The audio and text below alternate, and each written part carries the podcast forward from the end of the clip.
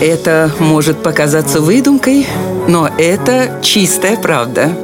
Удивительные истории на радио 1. В 1906 году немецкий сапожник Фридрих Вильгельм Фойхт решил провернуть незаурядную авантюру в городе Кёпенник. Он купил у старевщика военную форму капитана и, переодевшись, остановил на улице два отделения гвардейцев. Показав им фальшивый приказ, Фойхт повел солдат за собой.